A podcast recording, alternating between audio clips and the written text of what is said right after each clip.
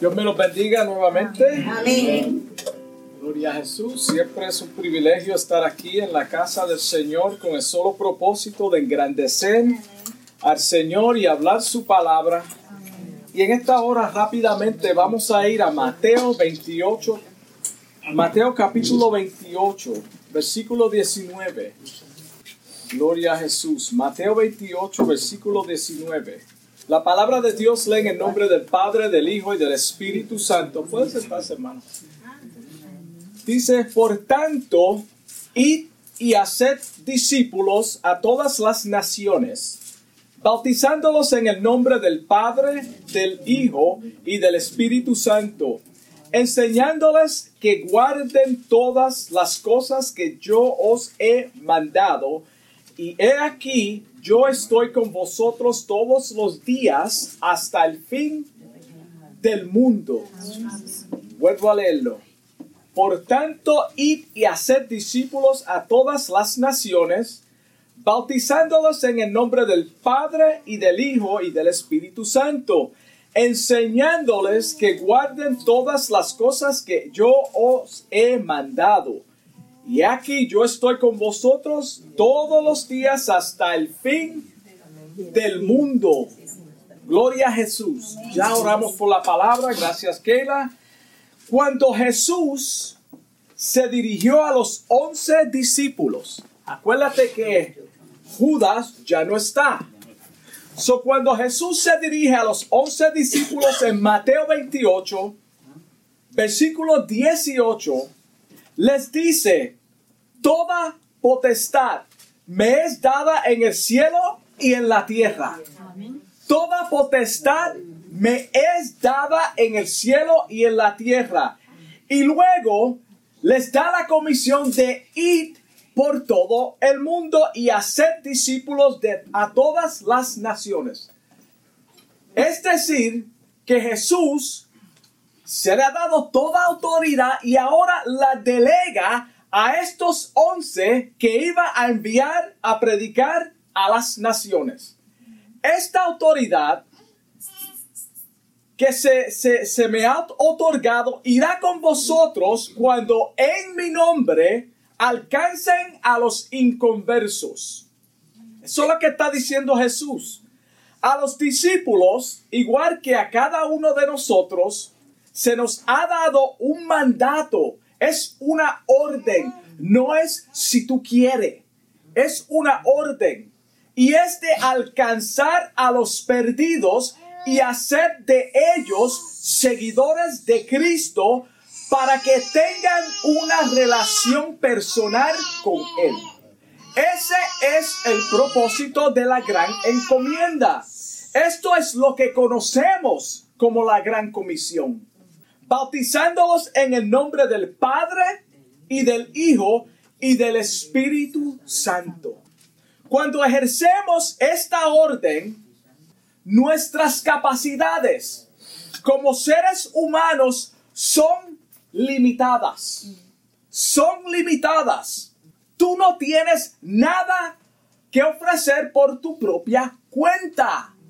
Tú no tienes nada que dar a ese mundo perdido. Es solamente a través de Él.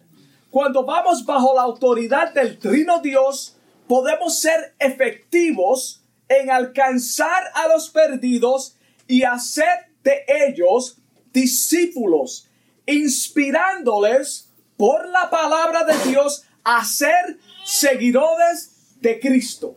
Eso es importante, hacer seguidores de Cristo. Jesucristo fue el primero en hacer discípulos de un grupo de diverso, un grupo diverso con personalidades y problemas distintos. Cada uno de ellos, si no vamos a entrar en detalle de la personalidad de cada uno de ellos, usted puede hacerse un cuadro de un Pedro, de un Tomás, de estos discípulos que no eran fáciles. No eran fáciles. Lo único que tenían estos doce, cuando los escogió a los doce, antes de los once, tenían una cosa en común. Y es que todos estaban perdidos. Cuando Jesucristo los llamó, no lo conocían. Estaban perdidos. Él se sentó con ellos y les explicó la salvación y lo hizo discípulos y seguidores a través de las enseñanzas. los preparó para que caminaran bajo la autoridad del Trino Dios con el propósito de expandir el conocimiento de Cristo a todas las naciones, para que ellos dieran a conocer el nombre de Cristo a todas las naciones. Y el tema de este mensaje es, tú no vas solo. Tú no vas solo. Cuando Jesucristo envía, es porque Él va contigo. Como dije anteriormente, tú no tienes nada que ofrecer por tus propias cuentas. Ninguno de ellos podía ofrecer nada. Ellos no iban solos. El Espíritu Santo estará con ellos todos los días hasta el fin del mundo. Eso es lo que dijo Jesucristo cuando le dio toda la autoridad de ir y hacer discípulos a todas las naciones. Tristemente, esto no es lo que estamos viendo hoy en día. No preparamos a los creyentes o al creyente a que sea dependiente de la palabra de Dios.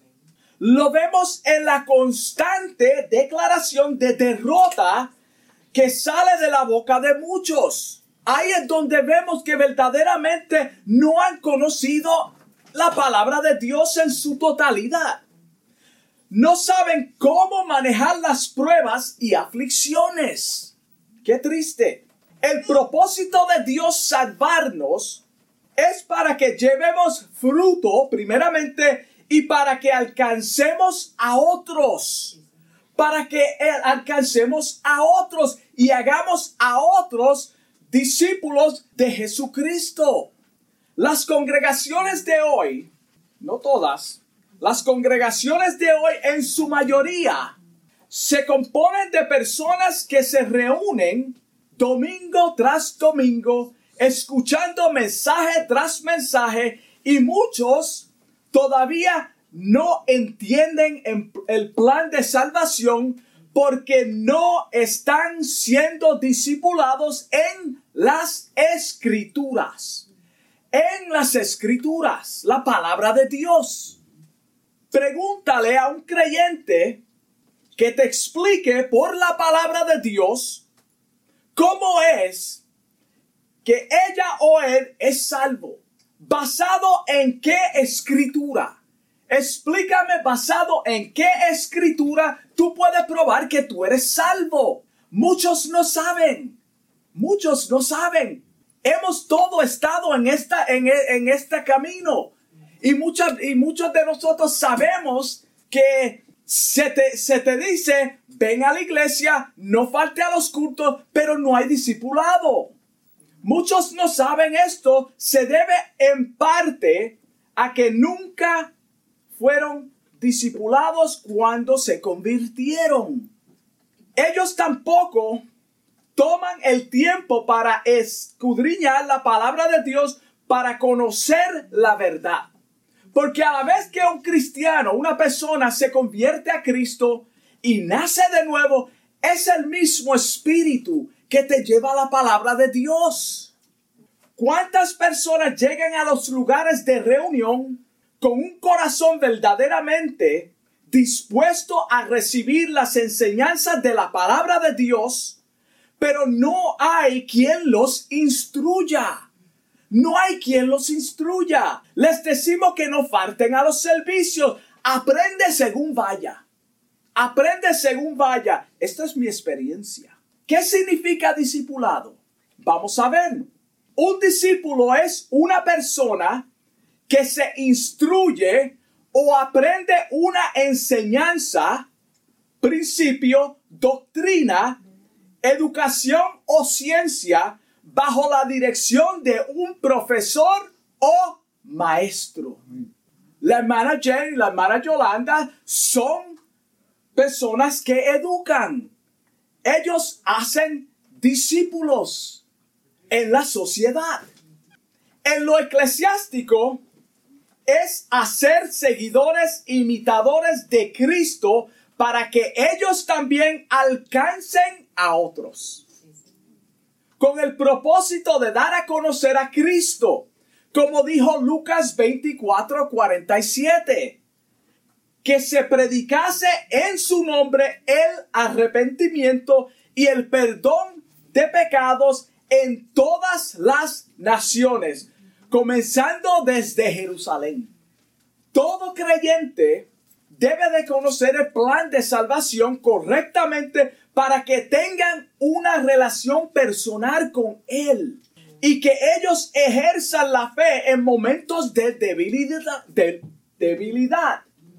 Cuando somos instruidos en la palabra del Señor, el mismo Espíritu te enseña cosas profundas de Dios.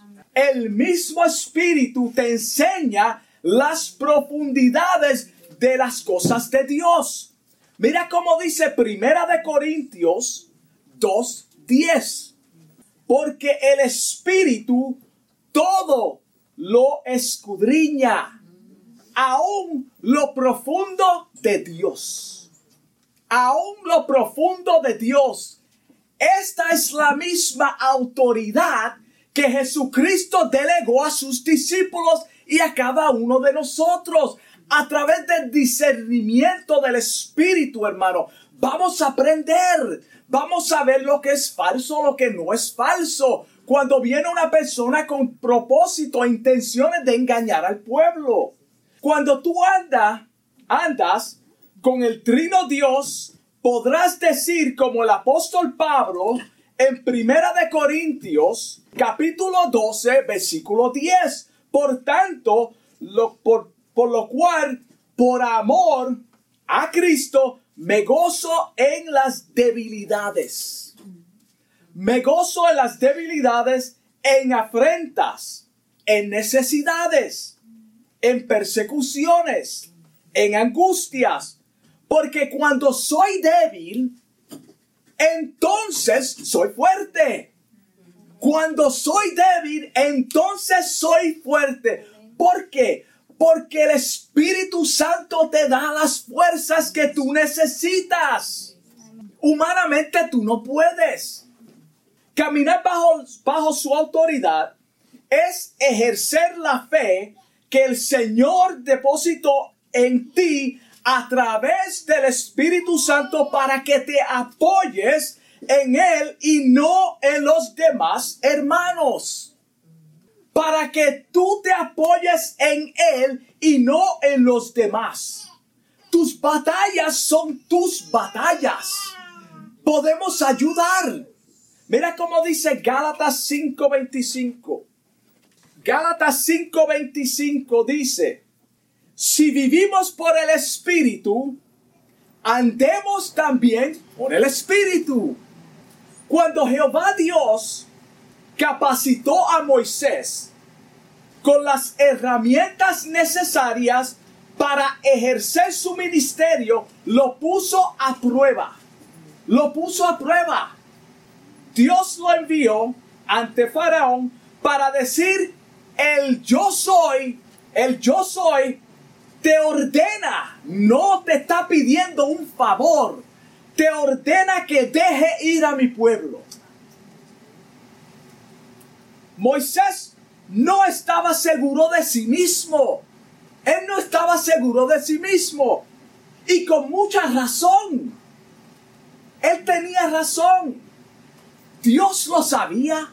No es en tu fuerza. Esto no se trataba de las habilidades de Moisés, sino de Dios que lo iba a enviar, que lo había enviado. En Éxodo 4.2 cuando Jehová Dios le dice a Moisés, ¿qué es lo que tú tienes en tu mano? ¿Acaso Dios no sabía lo que tenía en su mano? Él no, él no le está diciendo, wow, pero ¿qué es eso Moisés? Mira la diferencia. ¿Qué es lo que tú tienes en tu mano? Lo que, es, lo que está diciendo es que Ya yo te he preparado. Camina y actúa y emprende la autoridad que yo te di cuando te llamé. Yo estoy contigo. Es lo que está diciendo el Señor. Ya yo te preparé. A la vez que Dios te llama, hermano, al Evangelio y te salva y te educa, emprende la tarea que el Señor pone en tus manos. Cuando se enfrentó al Mar Rojo, ¿qué fue lo que le dijo Jehová nuevamente? Éxodo 14, 15. Entonces Jehová le dijo a Moisés, ¿por qué clamas a mí? Hermano, eso es como un regaño. ¿Por qué clamas a mí?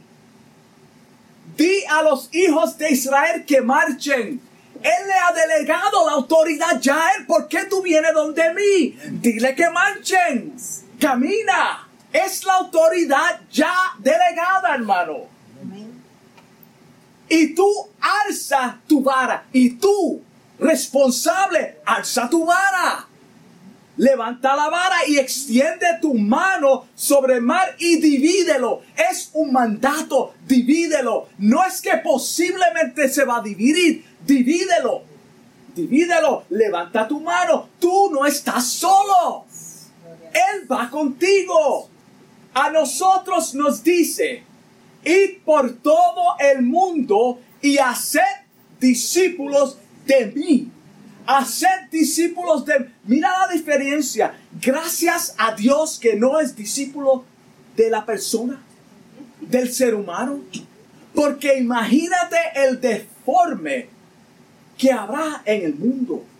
Lo cual no estamos lejos de ahí. Enseñándoles que guarden todas las cosas que yo os he mandado que guarden todas las cosas que yo os he mandado. Aquí vemos que la enseñanza es que guarden todo lo que yo os he enseñado. Y muchos quieren hacer discípulos de ellos mismos. Muchos quieren hacer discípulos de ellos mismos. En cierta ocasión, Jesucristo dijo a, sus, a los judíos religiosos en Juan 5:33, escudriñad las escrituras, porque a vosotros os parecéis que en ellas tenéis la vida eterna. Y ellas son las que dan testimonio de mí. ¿Quieres saber más de Dios y conocer la voluntad de Dios en tu vida? Ve al manual, la Biblia. Mira cómo dice segunda de Timoteos 3:16. Toda la escritura es inspirada por Dios y útil para enseñar, para redarguir, para corregir, para instruir en justicia, a fin de que el hombre de Dios sea perfecto, enteramente preparado para toda buena obra. Cuando tú analizas todas las sectas que se han levantado a través del mundo en, la historia, lo primero que hacen es engañar a sus miembros para que no sean capaces de tomar decisiones por ellos mismos. Ellos son la máxima autoridad. Los obligan a depender solamente de ellos como máxima autoridad. La iglesia del Señor tiene la obligación de instruir en la palabra de Dios del Señor para que los miembros o sus miembros sean dependientes de Cristo y no de ti. Hermano, para que sean dependientes de Cristo. Ten cuidado cuando líderes no te permiten ejercer tu propio razonamiento. Eso es una bandera roja. Aquellos que tuercen la palabra de Dios para oprimirte con cargas que no son del Señor. Lo vemos con Jim Jones. ¿Se acuerdan de Jim Jones? David Koresh y otros. Jehová Dios claramente nos enseña en Jeremías 17:5 Mira cómo dice, así ha dicho Jehová, maldito el varón que confía en el hombre y pone carne por su brazo y su corazón se aparta de Jehová, de la verdad, de la enseñanza de Jehová. Salmo 146, 3. Mira cómo dice, no confíes los príncipes, ni en hijo de hombre, porque no hay en ellos salvación. No hay en ellos salvación. Tu mirada debe de estar puesta solamente en el autor y consumador de la vida, en Dios, el que le dijo al pueblo de Israel en Deuteronomio 31.6 o 31.6, esforzaos y cobrad ánimo. Esto es algo, hermano, que Dios está diciendo. Esforzaos, actúa, cobra ánimo, no temas, ni tengas miedo de ellos, porque Jehová tu Dios es el que va contigo. Tú no vas solo. No te dejará ni te desampararé. Cristo nos dice en Juan 14, 18, no os dejaré huérfanos, no os dejaré huérfanos. Vendré otra vez a vosotros. Vendré a vosotros. Tú no vas a Él. Él viene a ti. El contexto dice de ese versículo, de ese capítulo, el Espíritu de verdad, el cual el mundo no puede recibir porque no le conoce, porque mora en vosotros. Mora en vosotros y estará con nosotros. Si está con nosotros, nos está guiando. So, basado en esta escritura, tú y yo como creyentes se supone que caminemos bajo su autoridad. Porque está con vosotros y en vosotros. No necesitamos que nadie nos coja de la mano porque tenemos al Espíritu Santo en vosotros. Camina solo.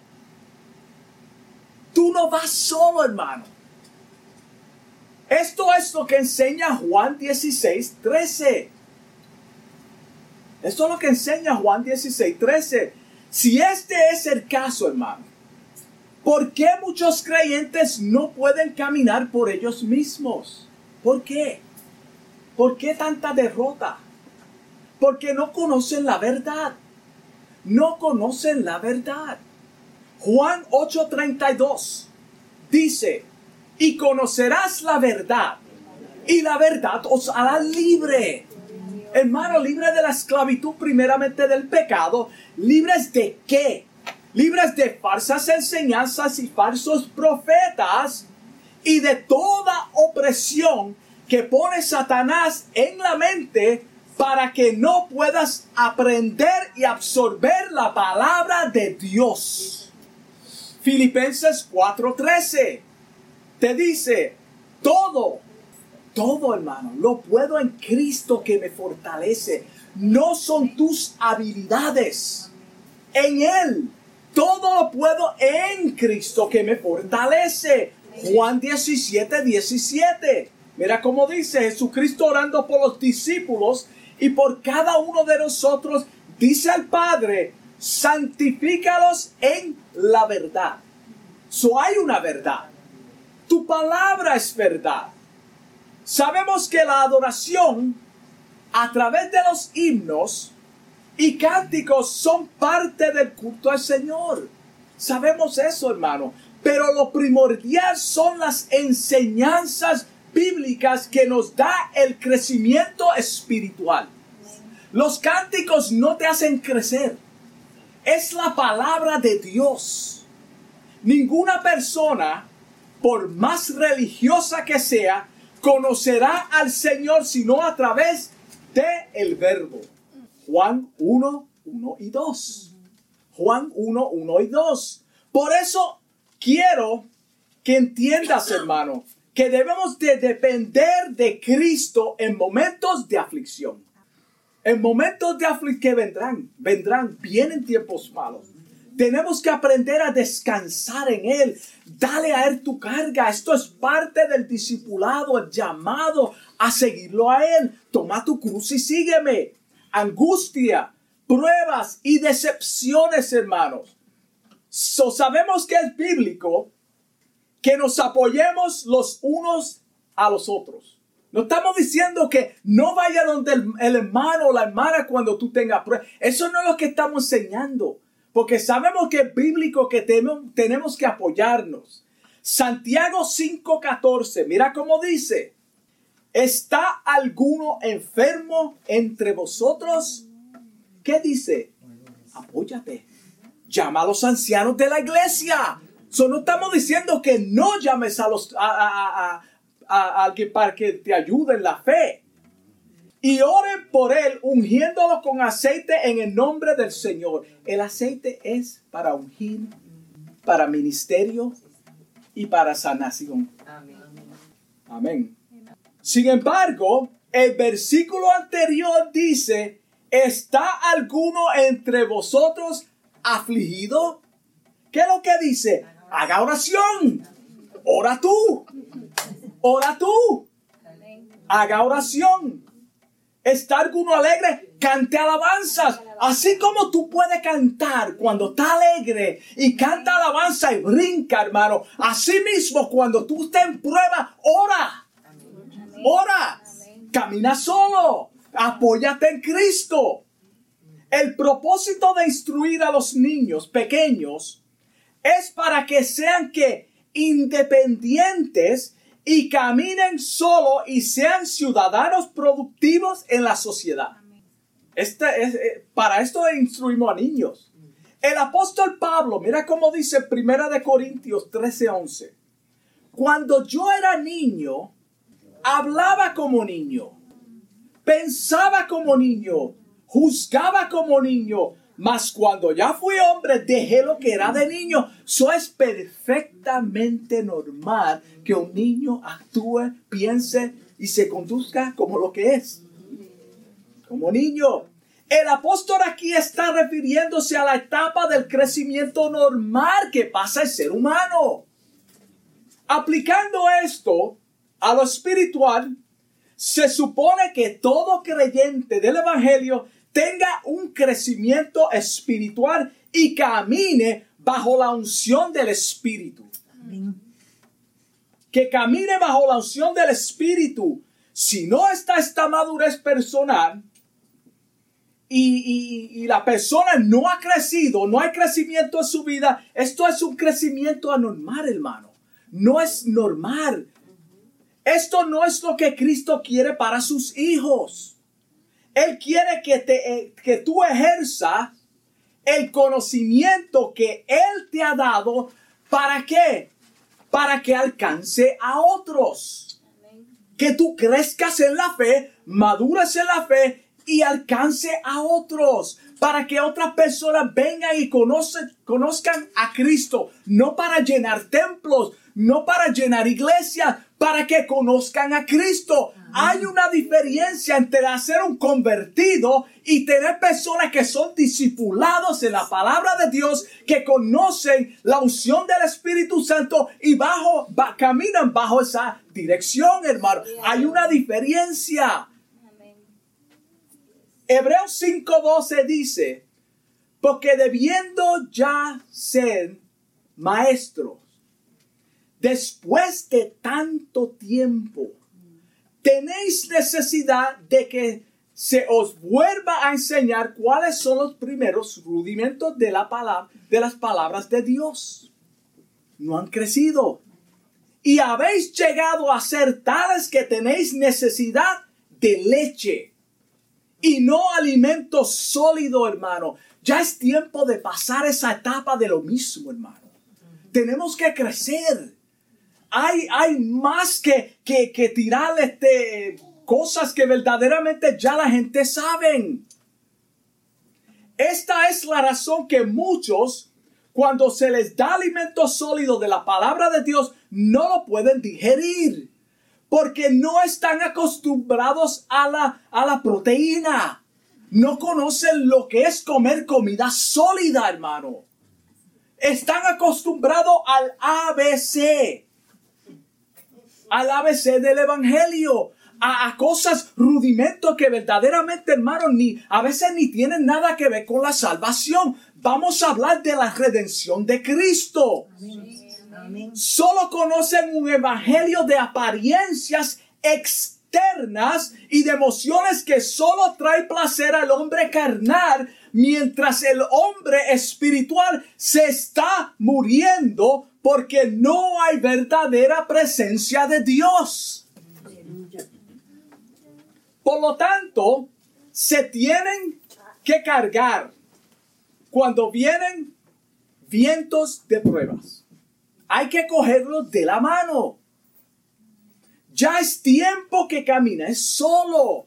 Ya es tiempo que dependas del Espíritu Santo y no de los demás para que peleen tus batallas. El Señor te dice en Efesios 6:10, fortaleceos en el Señor y en el poder de su fuerza. Fortaleceos en el Señor y en el poder de su fuerza. Cíñete los lomos y ponte la armadura de Dios.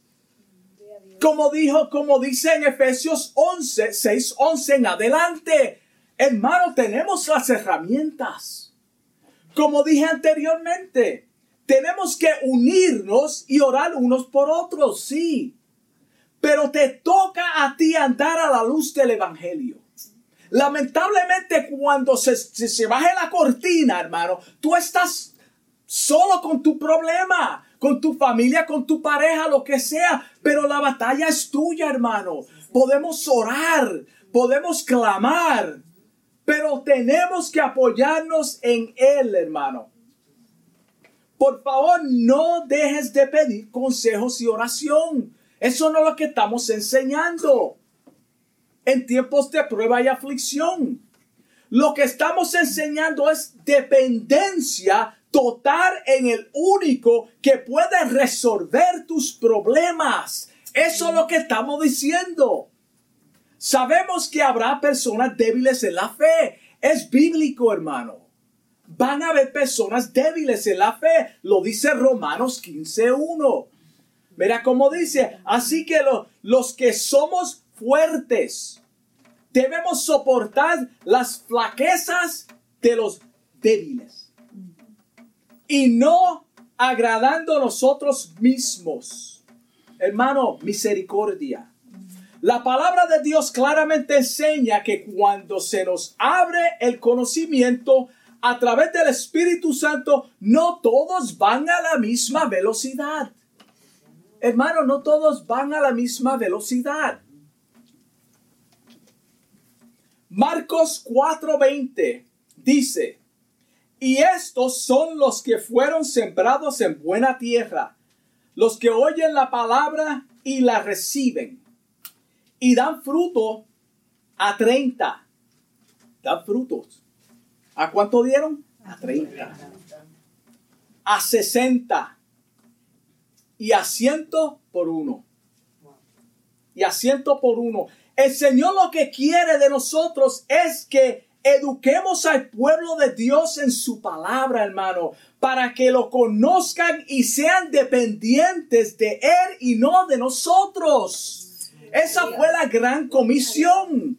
Ir por todo el mundo y hacer discípulos a las naciones. ¿Discípulos de quién? De Jesucristo que cuando nosotros nos levantemos, Cristo sea lo primordial en nuestras vidas. La prueba, hermano, pónsela en las manos del Señor. Las batallas te las entrego a ti. Tú me prometiste en tu palabra que tú ibas a llevar esta enfermedad, esta prueba, esta carga. Por lo tanto, esto no es mío, aquí tú la tienes. Qué fácil somos para dar algo que una persona nos pide cuando es bueno. Rápido se lo soltamos. Oh, sí, tú quieres, toma eso. Pero nuestras cargas no se las damos a Cristo cuando Él las pidió. Él te pide tus problemas. Y nosotros no los queremos soltar. Todo esto es con el propósito para que camine bajo la unción del Espíritu Santo, hermano. Ya se te ha dado la autoridad. Nosotros tenemos la autoridad en Cristo de ir y predicar, hermano.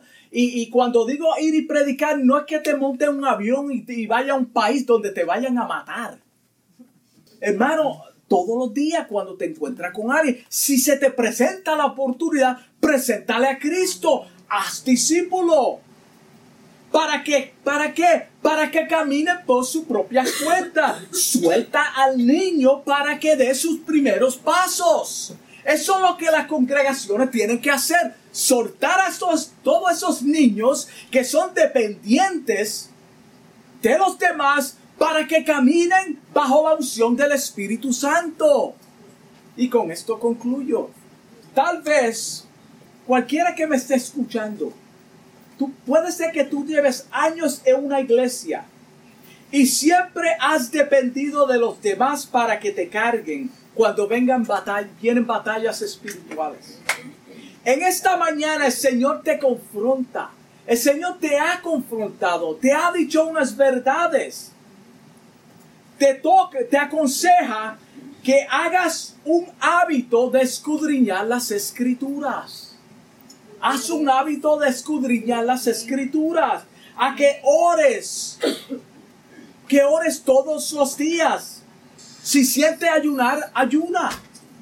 Hermano, esto es lo que el Señor quiere, que nosotros dependamos completamente de Él.